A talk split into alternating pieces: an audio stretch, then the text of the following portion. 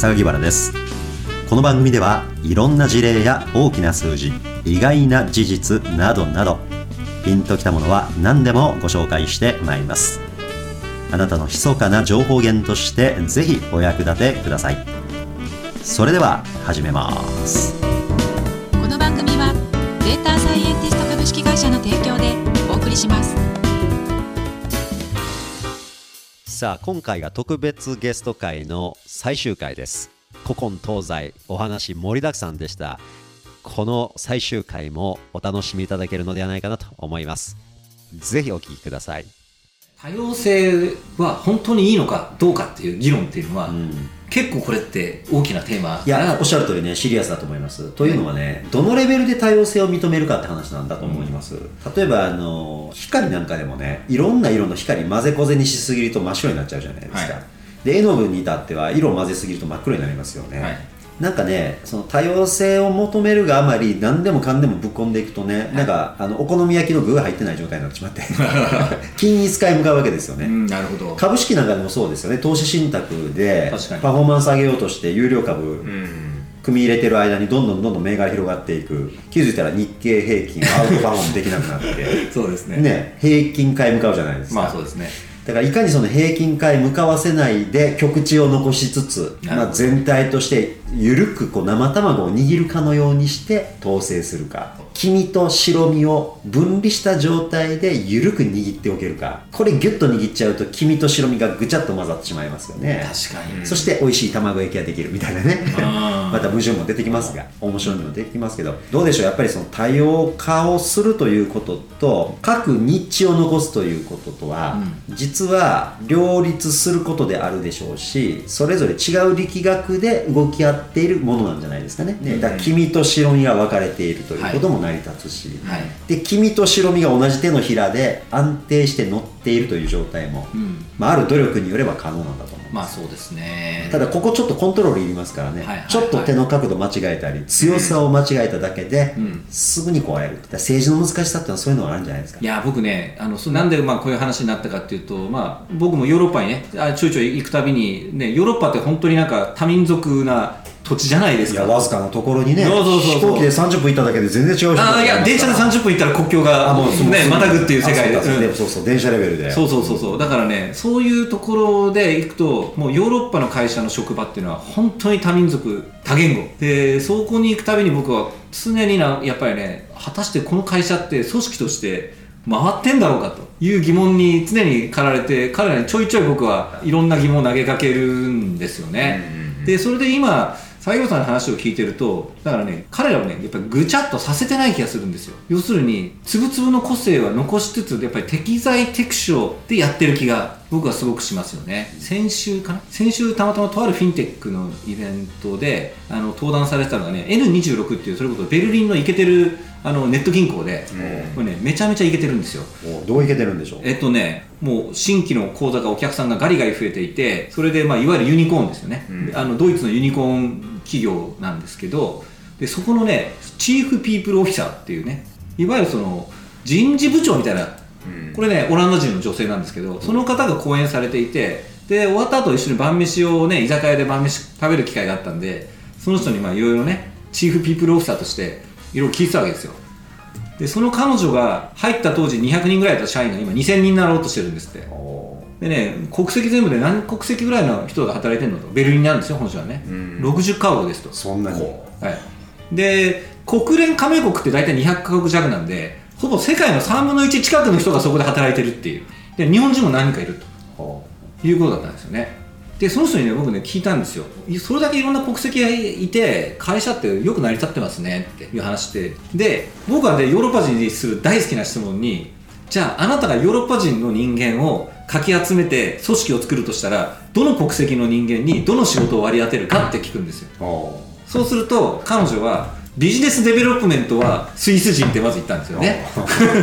それでそしてバックオフィス業務はドイツ人みたいな話で。お人事とかそういうコミュニケーション系はオランダ人とかねあの小さい国がいいって言ってて。なんで小さい国がいいかっていうとやっぱり小さい国なんで他の国とのコミュニケーションを経常的にデンマークとかオランダもそうだって言ってたけどやんなきゃいけないから。ならベルギーなんかもそうですよね。そうそうですだからそうそうそう。だからねそういうところはねコミュニケーション力が高い人が多い。って言って言ってましたね。となってくると日本人ってどういう存在なんですか？日本人はだからまあここでヨーロッパで聞聞きましたからね。ああなるほど、うん、でマーケティングはって聞いたらうーんスペイン人とイギリス人って答えたんですよ。でその組み合わせ面白いなと思って、なんでそれそう来るの？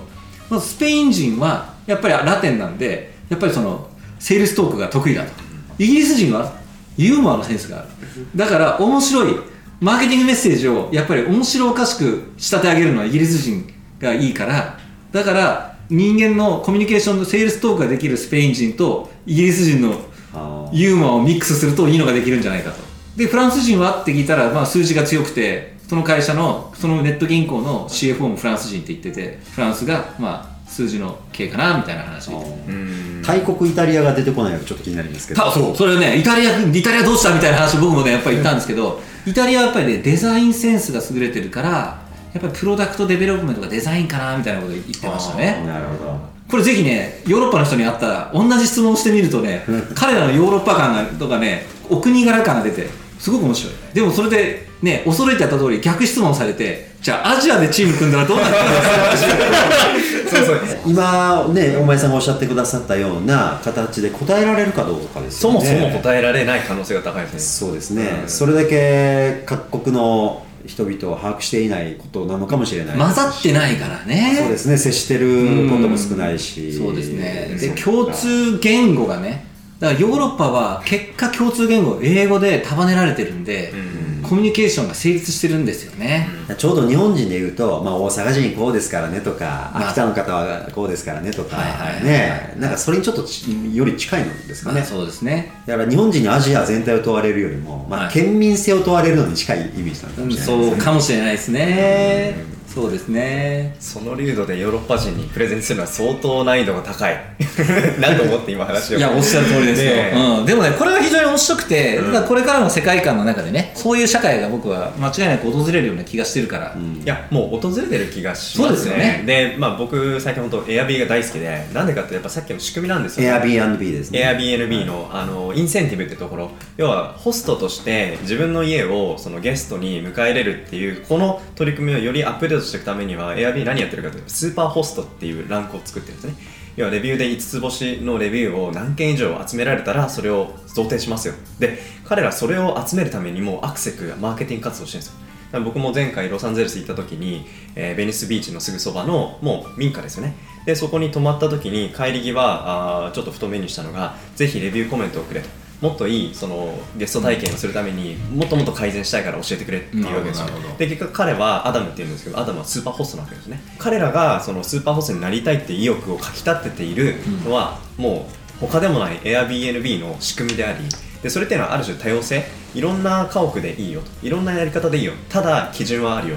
なんかそういうルール設計が非常に絶妙なんだろうなっていうところに、うんうんうんうんうん。新しい雇用とか、うんうん。それにまあ仕組みとして乗っかってその中でじ自己実現をしようとかなんかこういう部分ってローマがその多民族受け入れてでだけど市民権を獲得するためにはこういう基準が必要だよっていうのを厳密にやっていたのかそうじゃないのか、うんまあ、これは一つターニングポイントになるなと思うと非常に深い面白いテーマだなと思って聞いてました。でこれ多分江戸時代の近いところあると思います。徳川家康がなぜ250年間のファックスなんなんでしたっけ？なんか江戸もね、はいそうですね。250年のやっぱり歴史が。あって世界に稀に見るそう。ことですね。大都市で。であれもやっぱりそのいろんな藩各藩がその武力を持ちすぎないような何か統制をしっかりとルール決めしていましたし、でそれはやはり徳川家康が過去の中国とかいろんな歴史を学んで仕組みを作っていってとところがあったがゆえのあの歴史の長さだったっていうふうに思うと多様性を受け入れるっていうことだけでなくプラスそこにいい仕組みがある。ルールがある、うんねでこれの設計が為政者経営者ができるかできないかっていうところが非常になんか分け目というか分水嶺なんじゃないか。うん。緩く握りつつインセンティブがあるみたいな。うん、だからそれがぐちゃっとごちゃ混ぜになっちゃう卵なのかそうじゃないのかっていうところのやっぱ線引きっていうのは非常に際どいだけど奥が深い、そうですね、うん。国の統治も、はい、うん。アプリも。はい生卵を緩く持つ力みたいな、そうですね。そして黄身も白身もはい。生かすということで、い。やでもヨーロッパのその問いは非常に面白いと思いますよね、日本も今いろんなアジアの人々が、ねうん。日本にやってきて働いていて。そうですね。彼らとどうチームを作るかっていう時の、まあ、ルール決め仕組み作り、はい。ここの何かエッセンスっていうのは絶対学ぶべきテーマがありますよね。だと思うんですよね。いやーなんかそういう意味でいくとベルリンはちょっと言っちゃってますけどヨーロッパという社会はまあアジアがそうなるかどうかわからないですけど、まあ、世界のいろんな先行事例として面白いいろんな多民族がねあのミックスして働いてる世界なんで何かを語るような気が日本の未来もね人口減るんで、はい。やっぱりそういう人たちと一緒にコワークする社会になるのはもううん明白だなという気がするんですよね。うん。程度はいろいろあるでしょうけどそういう方向に向かうでしょうしね。だと思うんですよね。まあ、本来は日本人はそういうことが得意かもしれませんよ。つまり、うん多様性を全部受け入れるかどうかは分かりませんが多様性を欲求されるコマの一つとして極めて得意なポジションのキャラを保ち続けるという、際立った君の一つになってのける能力は日本人は高いと思うので、まずは第一歩そこからかなと私なんか個人で思ってきまあ、我々のこの国が、ね、渡来人によって蘇生されていたっていう歴史があるわけじゃないですか、南から来た民族と北から来た民族と、うん。でそれを共存するっていう仕組みが、まあ、この国を作っていたっていうのはベースメントにあったっていうこと。を我々少なくとも僕は30年生きてきた中で幼少期のその教育の中でそういう国なんだっていうよりももう確一で多民多民族国家でなんかその歴史の実態となんか自分のインプットの乖離っていうのがどっかに敷かれてるなっていうのがようやくこの年になって分かってきていて。だけどその日本人でコミュニケーション能力高いよねとかっていう話がもし文脈としてあるんだったらそれはルーツになんかそういう多民族だった我々の DNA がどこかにやっぱ流れている。そこにもう一度立ち返るっていうのがやっぱりソフトの部分で漫画だとか食だとかそういうソフトの部分ってやっぱり多様性の中で培われたものなんだっていうのがなぜなんだっけ？って立ち返るといろいろその国際社会の中で日本人としての立ち回りがうん。なんか変わってくるんだろうなっていうところは非常になんか重要なテーマな気がしますよね。面白いなそれ。なんかこう多民族国家だとかって思っていたけども実はギラって1枚皮剥がすとなんかこうダイバーシティが脈々と流れてたみたいな、うん、いやそこってあると思うんですよね。私あの1999年にあるビジネスツアーでねアメリカの,、い、あのいろんな州を回ってね当時あのコールセンターシステムを先進的に、まあ、改革している企業の内部オペレーションを減額する機会があったんですよね、でねその時にその多様性というキーワードでね面白いのを目にしたのはねある超大手小売のコールセンターでね400席から500席ぐらいのコールセンターですよ。スペイン語ネイティブが分かるオペレーターのブース。でこっちはこの言葉が分かる人たち。こここっちはこの言葉が分かる人たち。ネイティブチームごとにねブースが分かれてるんですよ、なんとなく仕切りがあるんですね、ん。でこれ何何なんですかって言ったらね要はアメリカには言葉が分からない人が多いと、うん。英語喋れない人が山ほど電話をかけてくる。するとその人の電話番号のデータを元にして、まあ、コンピューターテレフォンにインテグレーションですよね、データベースなめに行って、あこの人はスペイン語しか分からない人だと分かったらスペイン語ネイティブのブースに電話回線回すんですよ要は何が言いたいかというとね、まあ、アメリカだと英語わからない人たちがこんだけいるからって大体ざっくり言語圏ごとにまずクラスタリングしましてね、まあ、当時であれば、はい。荒いクラスタリングをして、えーまあ、それごとにちゃんと対応してますっていうのが、まあ、彼当時の彼らの、えーまあ、自慢してるつもりはないんでしょうけれども、まあ、ちゃんとセグメントしてますよってイメージだったんですよじゃあ日本に帰ってきてじゃあどうかと私は当時いた会社でですね、まあ、そういう仕組み検討した時にね日本人ってみんな日本人でしょ。極めて同質、まあ、外国人の方から見たら同質性の高いグループの中をさらに細分化しなければいけない事情を抱えてますよね。これアメリカ当時のアメリカのセグメントの単位から言うとまずはスペイン語しかわからない人たちイタリア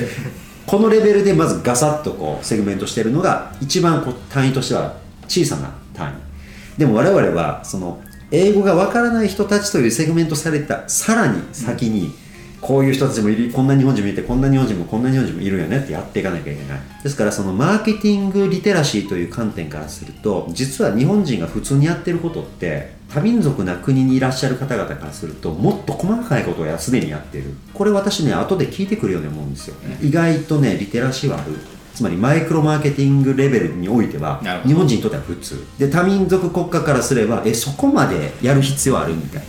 まあでも今ね言葉ごとにセグメントもできますしありとあらゆるうん。もっと細かいセグメントできるようになりましたから、はいはい。これから日本人もそのリテラシー生かして頑張らなあかんなと思うんですよね、うん。はい。うん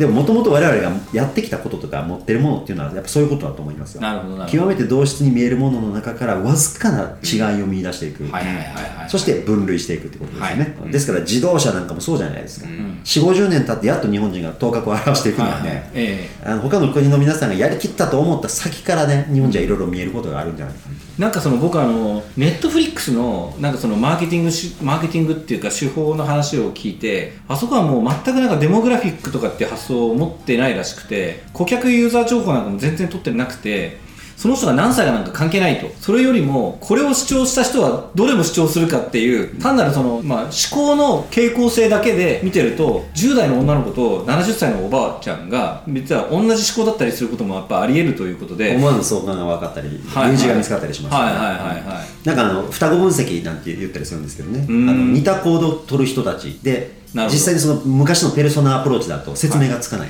今の例で言うとねある属性のおばあちゃんと、はいある属性の女子高生がなぜかほぼ同じそういうことですよね。行動パターンを取るということですよね、はいはいはい。新しい属性ですよね。そういうこと新しいセグメントというか、そうですよね、なんか検索ビッグデータにも同じようなことがあって例えば何がし何がしって検索をした人、まあ、これは例えば「ワンピースって検索する人が一体どんなペルソナだろうって言ってもね、まあ、実際には言葉だけ見たら、アニメの「ワンピース探してる小学校5年生の男の子もいれば裏若き女性がねアパレルの方のワンピース探して検索することもあって、はい。まあ、言葉だけからは見えない属性もあったりしますけれどもその後彼らがどのウェブサイトで長い時を過ごすかっていうデータを見ると、あこれは「ワンピースという言葉を吐くそのアパレル系のワンピースを探していらっしゃる方々だとか、